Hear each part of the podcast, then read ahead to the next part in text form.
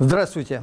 В эфире радио «Свобода» и телеканала «Настоящее время» программа «Дежавю» и я ведущий Александр Подробинник. Профессиональная солидарность – явление достаточно распространенное. Людям свойственно защищать прежде всего своих ближних, в том числе коллег по цеху. Профессиональная солидарность проявляется даже в тех случаях, когда труд никак не может быть коллективным, например, в творчестве, например, у писателей –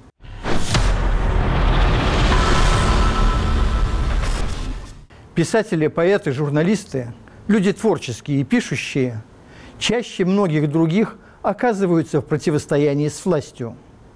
Конечно, случается, что конфликтуют и друг с другом, а также со своими редакторами и издателями. Но это проходит, как правило, без серьезных последствий. Другое дело – конфликт с властью. Тут последствия могут быть самые удручающие. Тогда на помощь приходит писательская солидарность. Впрочем, надо честно признаться, иногда такое вмешательство помогает, а иногда нет. Поводом поговорить сегодня об этом стало возбуждение очередного уголовного дела против Александра Бывшего, поэта из города Кромы Орловской области.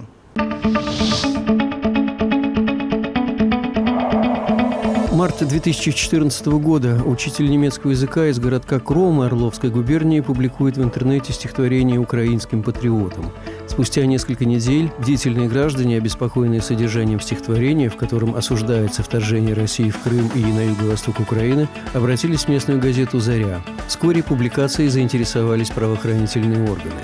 Было заведено два уголовных дела за мои стихи из украинского цикла. Осудят по 282 популярной сейчас в России статье за экстремизм. В городе против бывшего развернулась настоящая травля. В газетах публиковались обличительные статьи, отменялись поэтические вечера, доброхоты писали доносы в прокуратуру, били стекла квартиры. В июле 2015 через год после возбуждения уголовных дел, суд признал стихи бывшего экстремистскими, в качестве наказания назначил ему 300 часов исправительных работ и на два года лишил права на преподавательскую деятельность. Государственная организация Росфинмониторинг внесла поэта в список действующих террористов и экстремистов, на неопределенное время заблокировав его банковские счета и зарплатную карточку. Поскольку Александр Бывшев продолжил высказываться против действий российских властей в Украине, правоохранители провоцировали новые конфликты. В августе 2015 года сотрудники полиции провели обыск в квартире поэта, пояснив при этом, что действует в рамках уголовного дела о поджоге здания местной прокуратуры. Во время обыска изъяты ноутбук и флеш-карты, а самого бывшего учителя подвергли унизительному двухчасовому допросу. Наконец, в середине января уже этого года против бывшего возбуждено еще одно уголовное дело за разжигание розни в стихотворении, посвященном Иосифу Бродскому. В его квартире вновь произведен обыск и изъят компьютер. Александр Бывшев уверен, что органы не успокоятся до тех пор, пока не упрячут его за решетку. В ноябре 2014 года группа литераторов писала в связи с делом бывшего. Мы, члены русского пенцентра, не можем не выразить тревогу по поводу опасного прецедента возобновления в нашей стране практики уголовного преследования автора литературного текста. Тогда многие интерпретировали этот текст как заявление русского пенцентра. Однако это вовсе не так. То были лишь некоторые члены этого писательского клуба. Сам пенцентр остался в стороне от кампании защиты Александра Бывшего. Так было в 2014 году. Так повторилось и теперь, когда бывшему предъявляют новые обвинения. Теперь Следственный комитет обвиняет поэта в возбуждении ненависти либо вражды в связи с перепечатанным на Украине его стихотворением «На независимость Украины», которое Бывшев опубликовал на своей странице в сети ВКонтакте. 17 января к нему домой пришли с обыском. Забрали компьютер, все носители информации, записи. Потом начались допросы. Писатели и на сей раз не промолчали. На сайте Кольто.ру было опубликовано их заявление. Мы рассматриваем дело бывшего как опасный случай преследования человека, вся вина которого лишь в том, что он публично выразил свои общественные и политические симпатии. Требуем немедленного прекращения уголовного дела против Александра Бывшего. Все обвинения – стихи, размещенные в интернете. 46 человек подписали петицию – Пенцентр, между тем, хранит гробовое молчание. Пен-клуб – международная неправительственная организация, объединяющая профессиональных писателей, поэтов и журналистов. Она основана в 1921 году в Лондоне британским писателем Джоном Голсуорси по инициативе его супруги Кэтрин Эми Доусон Скотт. Организация объединяет около 100 национальных пен-клубов со всего мира. Пен – аббревиатура от английских слов «поэт», «эссеист», «новелист», складывающаяся в слово «авторучка». Хартия Международного пен-клуба декларирует принципы беспрепятственного обмена информацией внутри каждой страны и между всеми народами. Его члены обязуются выступать против любого подавления свободы слова в той стране и в том обществе, которому они принадлежат, равно как и во всем мире, где это представляется возможным. Пен-клуб решительно выступает за свободу прессы и против произвольного применения цензуры в мирное время – Члены ПЭНа обязуются бороться с лживыми публикациями, преднамеренной фальсификацией и искажением фактов в политических и личных целях. Членство в пен-клубе открыто для всех профессиональных писателей, независимо от национальности, языка, расы или вероисповедания. Организация осуществляет поддержку писателей, находящихся в тюремном заключении, испытывающих материальные трудности и замалчиваемые политическими режимами. В рамках международной организации существует несколько комитетов, в частности, писатели в заключении, писатели женщины, писатели в эмиграции, писатели за мир. Самыми резонансными процессами в новейшей истории, в которых участвовал Международный пен-центр, стали дела британского писателя Салмана Ружди, французского сатирического журнала «Шарли Эбдо». Организация стала на защиту бывшего сотрудника ЦРУ и Агентства национальной безопасности США Эдварда Сноудена. Международный пен-клуб был создан для защиты писателей, подвергшихся гонениям. То есть как раз для таких случаев, как преследование Александра Бывшего. Как писатели отнеслись к этой ситуации? Говорит член пен-центра, писатель и сценарист Марина Вишневецкая.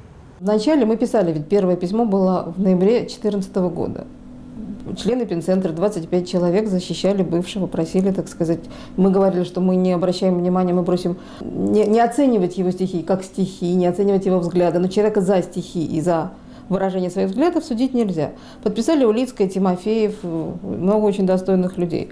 Потом несколько человек на сайте ПН, тоже члены Пинцентра, выступили против этого заявления. Потом не раз в обсуждениях на сайте ПН говорилось, ну вот они защищают не нациста. И поэтому, когда возникло вот второе и третье дело, в исполкоме уже никому не пришло в голову защищать бывшего. Они изначально были настроены против него, люди, которые сейчас ходят в исполком. В большой писательской организации могут быть люди с разными политическими взглядами. Это нормально. Но чем объяснить, что русская часть этого клуба, российский пен-центр, самоустранился от выполнения добровольно взятых на себя обязательств? Были публикации людей, которые потом стали членами исполкома. Мы не будем защищать не нацистов, мы не будем защищать стихи, которые написаны с ненавистью к русским. Ну, там было много всего написано. После этого еще был материал в одной из видеопрограмм недель, в недельном обзоре и сказали, что русский пенцентр защищает бандеровцы, необандеровцы. Поэтому наши просто сильно, я думаю, испугались. И еще писали отдельное заявление о том, что мы нет, нет, нет, мы хорошие. В России писатели всегда имели значение намного большее, чем в большинстве других стран. Слово, особенно печатное, воспринималось в России как отеческое наставление, как явление чудодейственное, почти сакральное. От того писательство всегда было делом ответственным и общественно значимым. Литература была не только элементом просвещения. Литература была инструментом переустройства общества, испытательным полигоном моделей будущего. Соответственно, и власть всегда относилась к писателям не как к безобидным романистам, а как к опасным людям, которых надо либо привлечь на свою сторону, либо уничтожить. И вот, когда власть обрушивалась на какого-нибудь литературного вольнодумца – Перед другими писателями, поэтами, вообще интеллигенцией вставал тяжелый выбор – смириться или протестовать. Рисковать ли собственным благополучием ради поддержки человека, виновного лишь в том, что он пишет не то, что нравится власти. Никто не вступился перед Екатериной за приговоренного к смертной казни, а затем помилованного и сосланного в Сибирь писателя Александра Николаевича Радищева. Преступление его написанная им книга «Путешествие из Петербурга в Москву». Никто не заступился перед Николаем I за объявленного сумасшедшим философа Петра Яковлевича Чаадаева. Его преступление – статьи в журнале «Телескоп». А про издателя журнала Николая Надеждина, сосланного в Усть-Сысольск, ныне Сыктывкар, никто даже и не вспомнил. Никто не вступился перед Николаем из-за Федора Михайловича Достоевского, приговоренного к расстрелу, который потом, слава богу, был заменен каторжными работами. Страшное преступление Достоевского состояло в том, что он в домашнем кружке публично прочитал крамольную статью Белинского. Когда же российское общество осознало, наконец, необходимость защищать отечественных литераторов от гонений власти? Литературовед Михаил Шейнкер. Вся история XIX века – это история благоволения, гонений, покровительства сверху, попыток осуществить какую-то горизонтальную опеку, как, например, Жуковский, который в своей жизни спасал и помогал множеству людей. В середине века возникает некое литераторское, впервые в России, некое литературное объединение под названием «Литературный фонд», которое не является средством какой бы то ни было там политической или еще какой-то защиты от э, власти, но просто создается по мысли писателя Александра Васильевича Дружинина для поддержки страждущих, бедствующих литераторов. В 1959 году, по примеру английского Literary Fund, это учреждение царским указом утверждено, и с тех пор до, самых, до, до времен революции оно продолжает оказывать посильную финансовую, материальную, бытовую и прочую помощь тем литераторам, которые в этой помощи нуждаются. Ущемление прав и ограничение гражданских свобод во времена абсолютизма, а затем и конституционной монархии, прогрессивная российская общественность считала верхом произвола. Россия грезила о революции – Однако самодержавный произвол показался цветочками по сравнению с тем, что началось в конце 1917 года, а в следующем году было закреплено законодательно декретом о красном терроре. Кто из писателей и поэтов стал жертвой гонений коммунистической власти в первые годы после Октябрьского переворота? Кто выступал в их защиту? За гонимых писателей и поэтов в первый год советской власти заступались многие. Постоянным защитником был Горький. Очень многие люди пользовались его покровительством, очень многим он оказал помощь, содействие, поддержку. Значит, потом существовал политический Красный Крест, который вообще помогал людям, подвергавшимся политическим гонениям, в том числе и литераторам. Во главе этого политического Красного Креста стояла э, жена Горького Пешкова. Это была организация, которая чрезвычайно многое сделала для спасения людей, для облегчения участи многих из тех, кого преследовали в первые годы советской власти.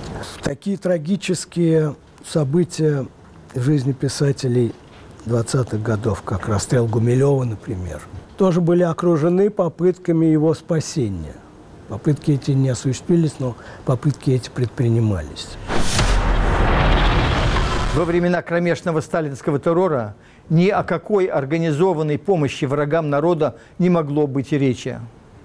Заступаться за арестованных было равносильно тому, чтобы самому написать явку с повинной. Однако после смерти диктатора в 1953 году общество понемногу начало приходить в себя. Проявлять солидарность с гонимыми было все еще рискованно, но уже не смертельно опасно. За Бориса Пастернака, когда его исключали из Союза писателей, люди заступались, лучшие люди из его окружения заступались только косвенно, не подписывая тех писем обвинительных в адрес Пастернака, которые подписывали большинство писателей, причем многие из них чрезвычайно достойные. От подписания письма уклонились, как ни странно, Шолохов, Твардовский, Паустовский, Тендряков. Из молодых Ахмадулина, Евтушенко, Вознесенский. В публичную защиту выступлений не было, они были невозможны по понятиям того времени. Но настолько, насколько понятия того времени были условны и шатки, показывает история следующего громкого дела, наступившее через шесть лет, дело Бродского. Начиная с середины 60-х годов, совестливая часть советской интеллигенции начала открыто реагировать на преследования поэтов и писателей. Одним из поводов для такой реакции стал суд над поэтом Иосифом Бродским.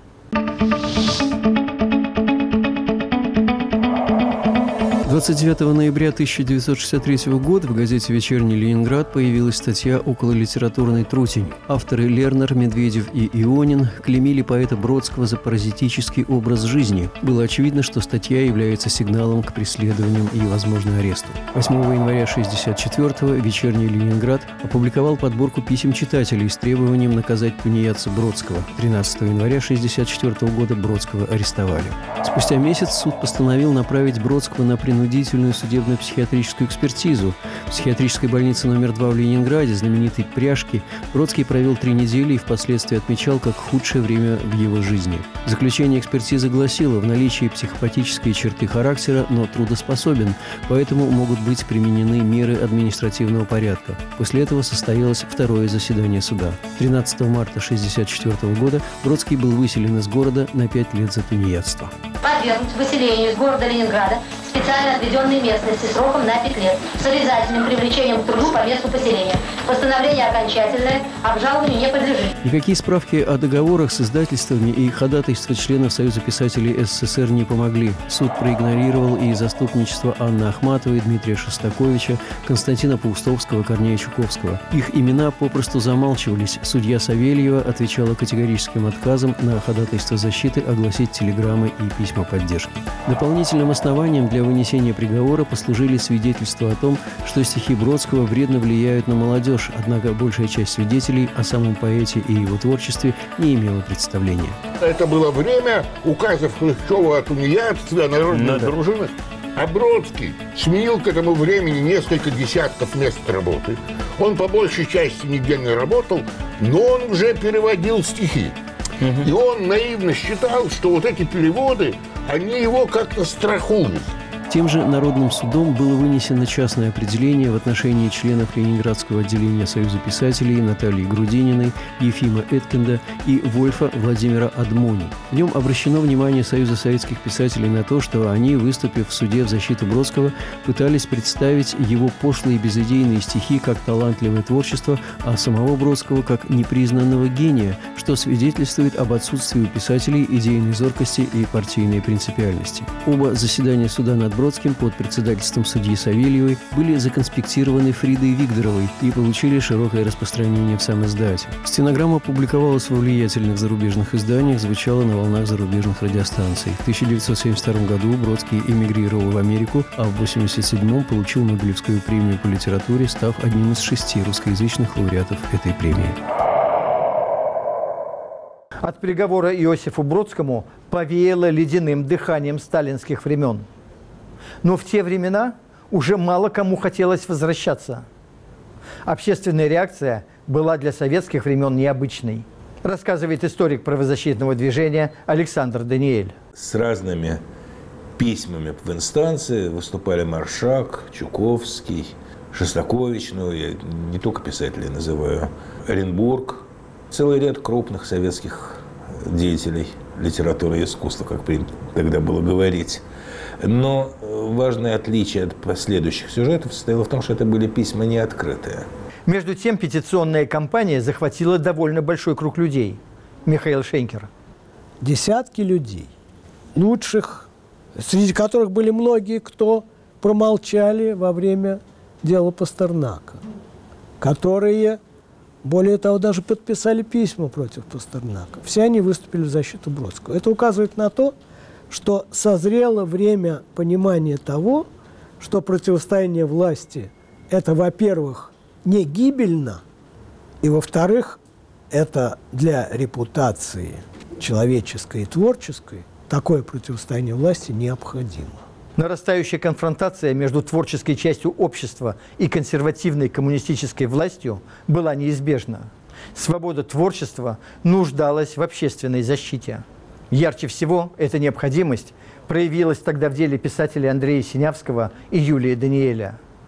Они под псевдонимами публиковали свои произведения на Западе. Когда все открылось, их судили за антисоветскую агитацию и пропаганду. Синявского приговорили к семи годам лагерей, а Даниэля к пяти. Однако Синявский освободился досрочно по помилованию, а Даниэль отсидел свой срок до конца. И именно с этого судебного процесса возродилась традиция публичных петиций к власти в защиту арестованных. Писатели включились, в общем, уже после суда. После этой газетной кампании, после суда, после приговора. И тогда возникло это знаменитое письмо 62 писателей, и это выступление взбесило партийное начальство, и особенно союз писательское начальство. И, как вы знаете, значит, Шолохов на 23-м съезде КПСС дал им гневный отпор. По этому поводу сказавших, что этих двоих отщепенцев надо было вообще расстрелять. Формально в Советском Союзе существовала организация, призванная защищать интересы писателей – Союз советских писателей. Но, как и все официальное, этот союз был пропагандистом коммунистической идеологии, фактически одним из подразделений КПСС. Тем не менее, в Союзе были и настоящие писатели, не только партийные пропагандисты. Советская власть предпочитала прикупать талантливых литераторов, а не делать из них идеологических врагов. И многие были куплены. Но случались и осечки – Некоторые ушли сами, но таких было немного. Василий Аксенов, Инна Леснянская, Семен Липкин. Других вольнодумцев писательской номенклатуре пришлось изгнать из Союза писателей за их явное несоответствие стандартам коммунистической идеологии. В разные годы из Союза писателей были исключены Владимиров, Войнович, Галич, Даниэль, Дзюба, Коржавин, Лукаш, Максимов, Некрасов, Попов, Светов, Синявский, Солженицын, Чуковская, Эткинд, Виктор Ерофеев. В 1967 году Александр Солженицын написал свое знаменитое письмо Съезду Союза советских писателей, в котором укорял Союз за бездействие в отношении гонимых литераторов. Солженицын писал – Многие авторы при жизни подвергались в печати с трибун оскорблениям и клевете, ответить на которые не получали физической возможности. Союз же писателей не только не предоставил им для ответа и оправдания страниц своих печатных изданий, не только не выступил сам в их защиту, но руководство Союза неизменно проявляло себя первым среди гонителей. Вслед за Солженицыным к съезду обратился писатель Георгий Владимиров – и вот я хочу спросить полномочный съезд. Нация ли мы подонков, шептунов и стукачей, или же мы великий народ, подаривший народу плеяду гениев? Солженицын свою задачу выполнит. Я в это верю столь же твердо, как и он сам. Но мы-то здесь при чем? Мы его защитили от обысков и конфискаций. Мы пробили его произведение в печать. Мы отвели от его лица липкую зловонную руку клеветы. Мы хоть ответили ему вразумительно из наших редакций и правлений, когда он искал ответа? Обоих исключили из Союза писателей. Но так в обществе постепенно пробуждалось чувство собственного достоинства. Так начиналось гражданское сопротивление. В случаях с Бродским или Синявским и Даниэлем общественность реагировала на судебные преследования литераторов. Но времена менялись. Александр Солженицын не был жертвой судебного произвола, но получил серьезную общественную поддержку после своих выступлений в защиту свободы слова. В 1967 году он получил неожиданно широкую поддержку своему выступлению против советской цензуры. Вот это знаменитое обращение Солженицына к съезду писателей, одно из пунктов важных Солженицынского письма было о том, что должна быть писательская солидарность в защите писателя от преследования государства. И это не только цензура, он ссылался на разные случаи преследований, и что никогда советские писатели не проявляли солидарность. Так вот, как раз к этому обращению солидарность была проявлена довольно широкая. Более 80 писателей, по разным подсчетам, поддержало так или иначе это обращение. Сегодня времена отнюдь не советские – Однако Пенцентр отказывается по-настоящему защищать преследуемых писателей. После того, как некоторые участники этого клуба обратились к Путину с просьбой помиловать несправедливо осужденного на 20 лет лишения свободы украинского режиссера Олега Сенцова, Пенцентр, чтобы не выглядеть уж совсем безобразно, решил тоже отметиться в сфере гуманизма. Организация обратилась к Путину с призывом улучшить Сенцову условия содержания. Вот такая невероятная смелость в отстаивании справедливости. Поэт и эссеист Лев Рубинштейн вышел после этого из пенцентра, а за ним последовали и многие другие. И Пен перестал быть тем, что я как бы имел в виду, когда туда вступал, потому что я вступал сознательно в международную организацию, о которой я много слышал хорошего. Российский ПЕН постепенно перестал быть ПЕНом. Он стал какой-то невнятной организацией. Светлана Алексеевич, лауреат Нобелевской премии по литературе, покидая российский пен-центр, заявила – Российский пен-клуб лежит сапог власти. В годы перестройки мы гордились нашим пеном, а сейчас мы его стыдимся. Так раболепно российские писатели вели себя только в эпоху Сталина. И это не просто красивые слова. Чего только стоит, например, исключение из пенцентра журналиста Сергея Пархоменко, который, как заявил пенцентр, вступил в нашу писательскую организацию лишь для того, чтобы разрушить ее изнутри, превратив, вопреки Хартии и Уставу, в оппозиционную политическую партию. Что за стиль? Что за обвинение? Исполком Пенцентра бежит Советский Союз впереди Владимира Путина – они видят, что происходит вокруг. Они видят, что каким-то разным правозащитным организациям навешивают ярлыки значит, иностранных агентов. Э, они хотят жить спокойно, больше они ничего не хотят.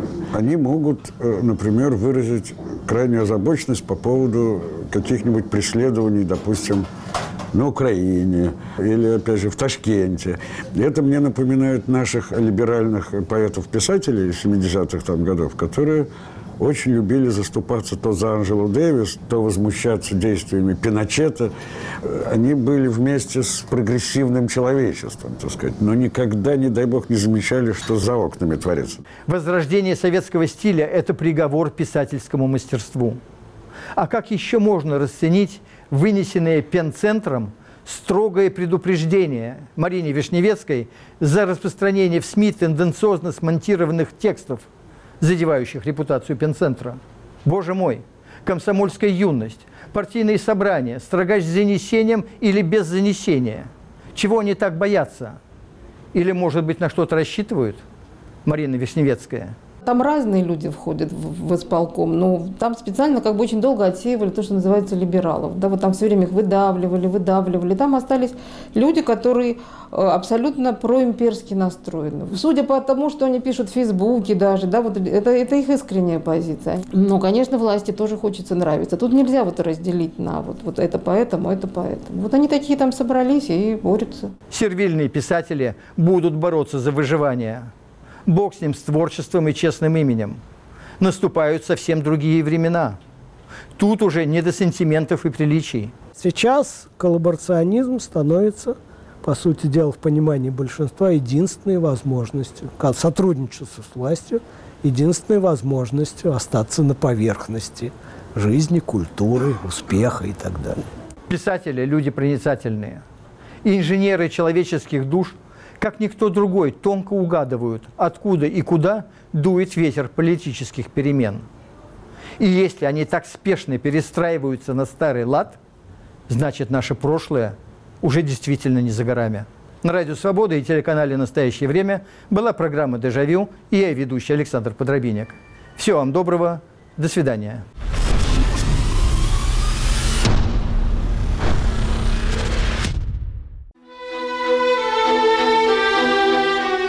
Десять лет назад в лондонской онкологической клинике умер поэт Илья Кормильцев, имя которого связано с рок-группой «Наутилус Помпилиус». Илья Кормильцев был автором «Поверх барьеров». Россия – это культура слова, в первую очередь. Слова очень скованного, Слово очень важного, слово очень сакрального, которое нельзя сказать просто так, мимоходом. Обязанность быть серьезным, обязанность быть важным, религиозно или государственно важным, она проникает даже в легкие жанры. Русская чернуха тоже умничает всегда. И самое главное, она всегда занимается самооправданием. Американская никогда. В американской чернухе всегда мы видим одиночку, в каких-то сложных отношениях с миром. В нашей песне всегда есть коллектив, который противостоит всему окружающему миру. Друг, Маруха. Слушайте нас в пятницу в 10 вечера.